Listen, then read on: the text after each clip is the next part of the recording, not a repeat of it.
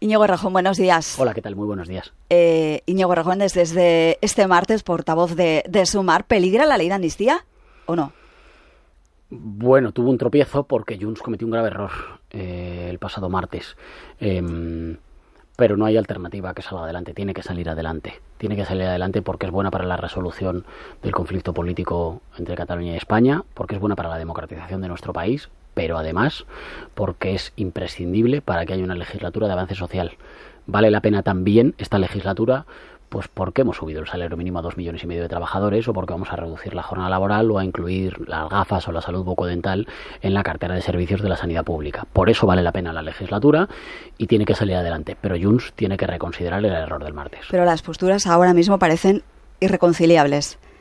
Decía usted esta semana que no quiere que esto se convierta en un duelo porque eso no es bueno. Pero ¿cómo se sale de aquí? En comisión parlamentaria a veces se trabaja mejor que en las entrevistas la entrevista está muy bien, pero quiero decir, se trabaja mejor en, la, en, los acuerdos, se trabaja mejor en comisión parlamentaria que en las entrevistas o que en los plenos. Hay menos grandilocuencia y ahí prima más un cierto sentido del pragmatismo y de la responsabilidad. Y yo confío en que se pueda trabajar para acercar posturas. Nosotros nos vamos a remangar y vamos a trabajar, como siempre hacemos, pues con discreción, contando las cosas una vez que las cosas están trabajadas, están acordadas, están, digamos, cocinadas a fuego lento. Y vamos a volverlo a hacer. Pero aquí Junts tiene que hacer una reflexión. Yo, la amnistía y la legislatura tienen adversarios poderosos. En España hay un bloque reaccionario al que Aznar convocó a la movilización y dijo quien pueda moverse que se mueva, quien pueda hacer que haga.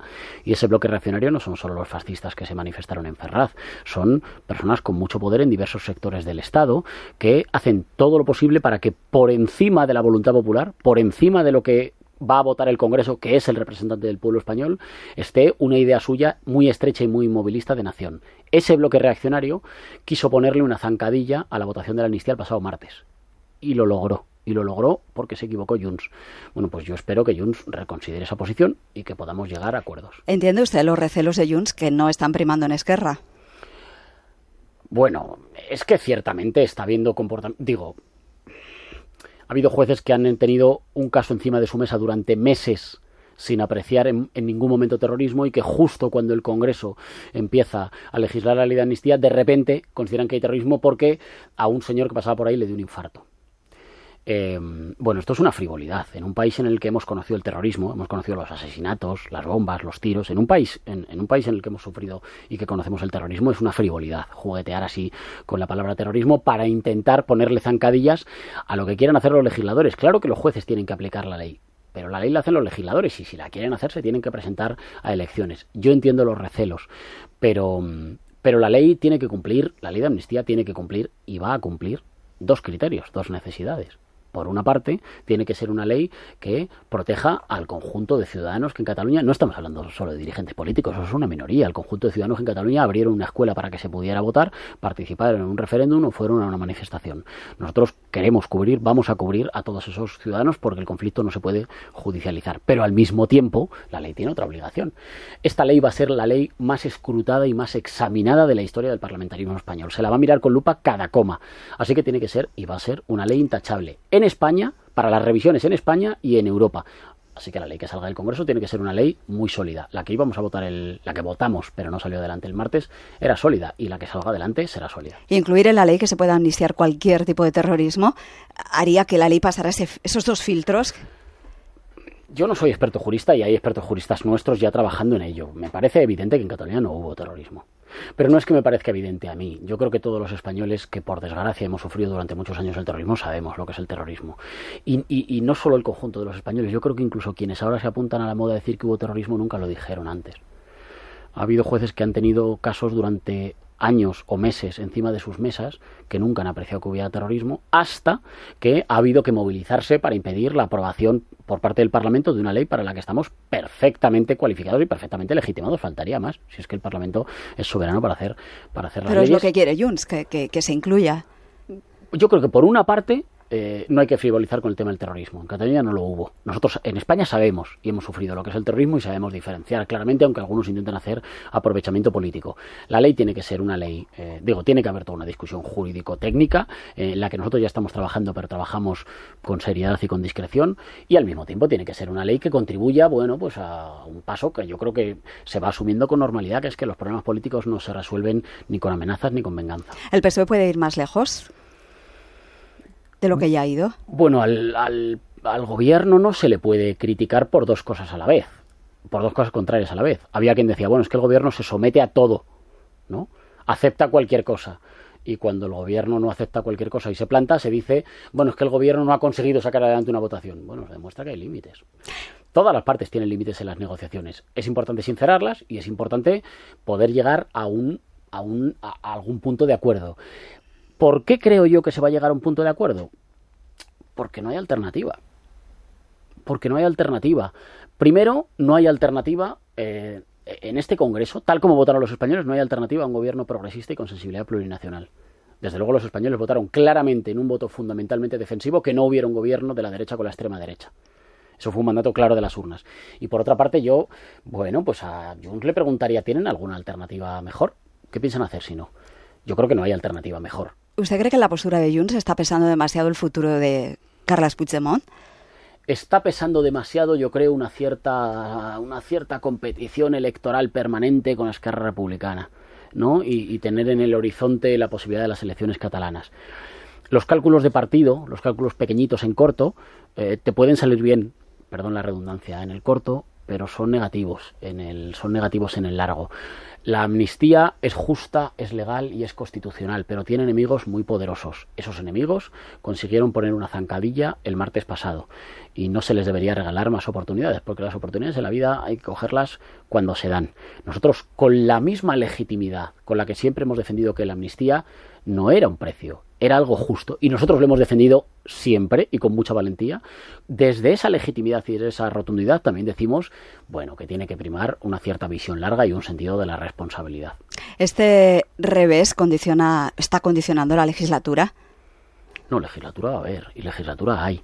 Este revés no ha impedido. Este gobierno ya ha subido el salario mínimo a dos millones y medio de trabajadores y va a reducir la jornada laboral a 37 horas y media y mm, va a incluir la salud bucodental o va a incrementar la cobertura de la salud mental en la sanidad pública.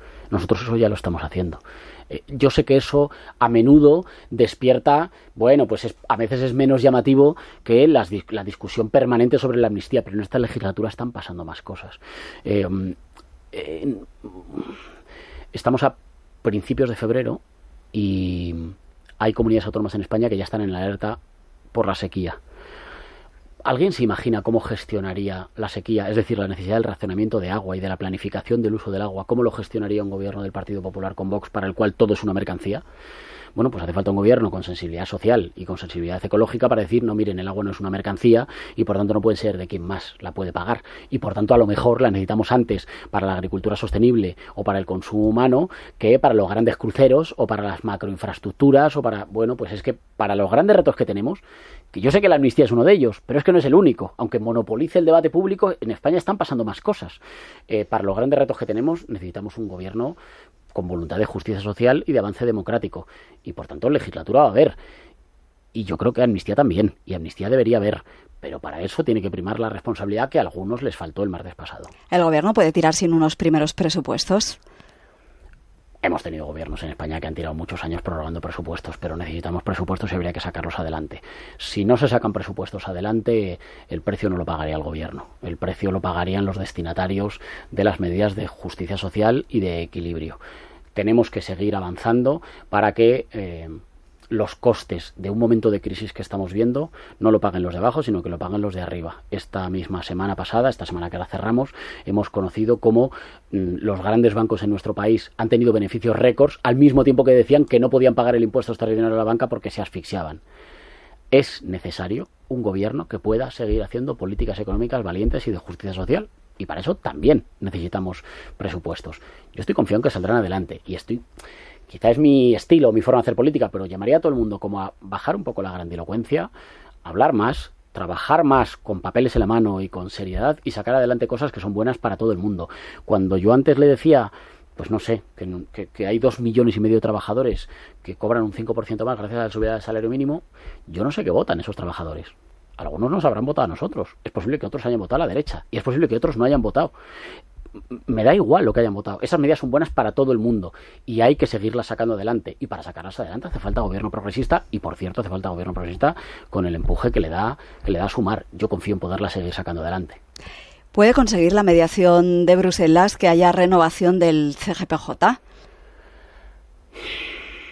A mí me da un poco de vergüenza que para que el Partido Popular cumpla la Constitución haga falta cogerse un avión a Bruselas. Ahora bien, mire, si eso sirve, pues que lo consiga. Pero el Partido Popular tiene que cumplir la Constitución. El otro día se les escapó una declaración que me pareció representativa, porque el otro día se les escapó una... Y lo leí precisamente en un medio conservador. Em, el otro día se les escapó decir que, bueno, que el Partido Popular no consideraba ninguna renovación, que no, ninguna renovación del Consejo General del Poder Judicial, esto es del gobierno de los jueces, que no reflejara que ellos son el primer partido es decir, que tuvieran mayoría en el órgano.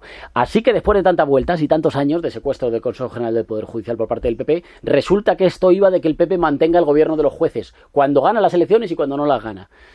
Bueno, pues yo creo que el Partido Popular tiene que acostumbrarse a ser mejor perdedor. Las reglas hay que cumplirlas cuando ganas y cuando pierdes. ¿El Partido Popular fue el partido más votado? Sí.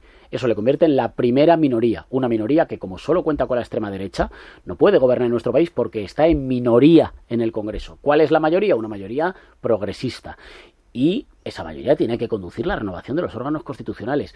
Si el PP necesita irse a Bruselas para que en Bruselas alguien le explique cómo funciona la Constitución española, bueno, pues no sé, que se coja un avión, pero que lo haga. Usted fue portavoz en 2015, 2016.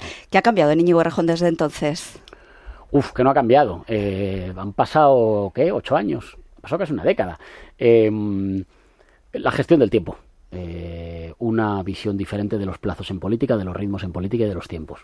Menos prisas y una mirada como más larga. Pero lo fundamental no es lo que haya cambiado en mí, lo fundamental es lo que ha cambiado en España. Estamos en un momento radicalmente diferente y tenemos que ser conscientes de la oportunidad que tenemos. En casi toda Europa soplan vientos reaccionarios, de gobiernos de involución autoritaria, anti-igualitaristas, de retrocesos democráticos, y en España el 23 de julio, gracias a la irrupción de Sumar, salvamos aquella oportunidad, mantuvimos un gobierno de coalición progresista y ahora ese gobierno tiene que avanzar. ¿Por qué tiene que avanzar? Porque en momentos de crisis los derechos no se conservan, o se expanden o retroceden. Nosotros no creemos, como el Partido Socialista, que haya que consolidar nada, creemos que hay que avanzar y para eso estamos en el gobierno. En Podemos dicen que su figura no ayuda a, llegar a acuerdos. ¿Le preocupa la interlocución con el que fuera su partido? En este momento, en el que esos cuatro votos son necesarios, imprescindibles? Estamos en un momento, es verdad, en la que todos los votos, digamos, no sobra un solo voto en la, en la Cámara y Sumar habla con todas las formaciones políticas con toda normalidad y lo vamos a seguir haciendo. ¿Usted cree que Podemos va a mantener esa, esa estrategia que, vimos en, hace unas semanas cuando se votaron esos tres decretos y, cayó uno por sus, cuatro, por sus cinco votos? Cayó que los desempleados pudieran cobrar 90 euros más y yo creo que aquello no fue una buena, decisión, pero no sé lo que piensan hacer de aquí en adelante. Creo que esta es una legislatura, en todo caso, en la que toca mucha mano izquierda, toca mucha flexibilidad, toca hablar mucho y toca no llevar las cosas al último minuto llevar las cosas al último minuto es, yo entiendo que genera, digamos, mucha mucha, bueno, iba a decir que genera mucha adrenalina para ustedes los periodistas, pero no sé si genera adrenalina o cansancio, las dos a lo mejor. Pero en todo caso no es una buena fórmula. Nosotros no somos partidarios de la política, digamos, del chicken game, de llevarlo todo al último minuto eh, y que todo se decida seis segundos antes de votar. Esa no es una buena cosa. No digo para la, solo para las decisiones. Esa, eso deteriora la imagen del proceso político a ojos de la ciudadanía produce un divorcio mayor entre la ciudadanía y las instituciones y por tanto eh, por tanto aumenta el cinismo y las opciones reaccionarias que dicen que en realidad la democracia no sirve para nada. Frente a eso, yo creo que hay que hacer las cosas mejor y con más responsabilidad. Y si podemos contribuir todos a bajar un poquito el tono, yo creo que también va bien. Y una última cuestión. Ayer arrancaba la campaña gallega. Eh, si no consigue representación sumar, ¿saldría tocado a un mes de, esa asamblea fundacional que tienen? Van a pasar dos cosas en Galicia. En Galicia eh, no solo Sumar va a entrar en el Parlamento gallego, sino que la entrada de Sumar es la condición necesaria para que haya cambio en la Asunta de Galicia y Marta Lois va a participar de un gobierno progresista en la Asunta de Galicia. ¿Por qué hace falta Sumar? Hace falta Sumar porque Sumar tiene la valentía para proponer los cambios que hacen falta y la experiencia de llevarlos a cabo. Y eso lo sabe todo el mundo. Todos los votantes, no, no digo solo en España, todos los votantes gallegos saben que nosotros las cosas que decimos las hacemos. Entre los dos millones y medio de trabajadores que se benefician de la subida del salario mínimo, hay muchos trabajadores gallegos. Entre la gente que va a poder disfrutar de las nuevas prestaciones en la sanidad pública, hay muchos ciudadanos gallegos. La gente sabe que sumar no solo se atreve, sino que hace lo que hace lo que dice. Y por eso no solo estamos dentro digo, estamos dentro virtualmente porque es lo que dicen las encuestas del Parlamento gallego, sino que vamos a formar parte de un gobierno de mayoría progresista en Galicia. Es tan sencillo como que los gallegos y las gallegas voten en las próximas autonómicas del 18 de febrero igual que votaron en las generales. Si votan de la misma manera, hay gobierno progresista en Galicia. Iñigo Rajo, muchas gracias por estar en Parlamento esta mañana. Suerte con su nuevo cometido. A ustedes, muchísimas gracias.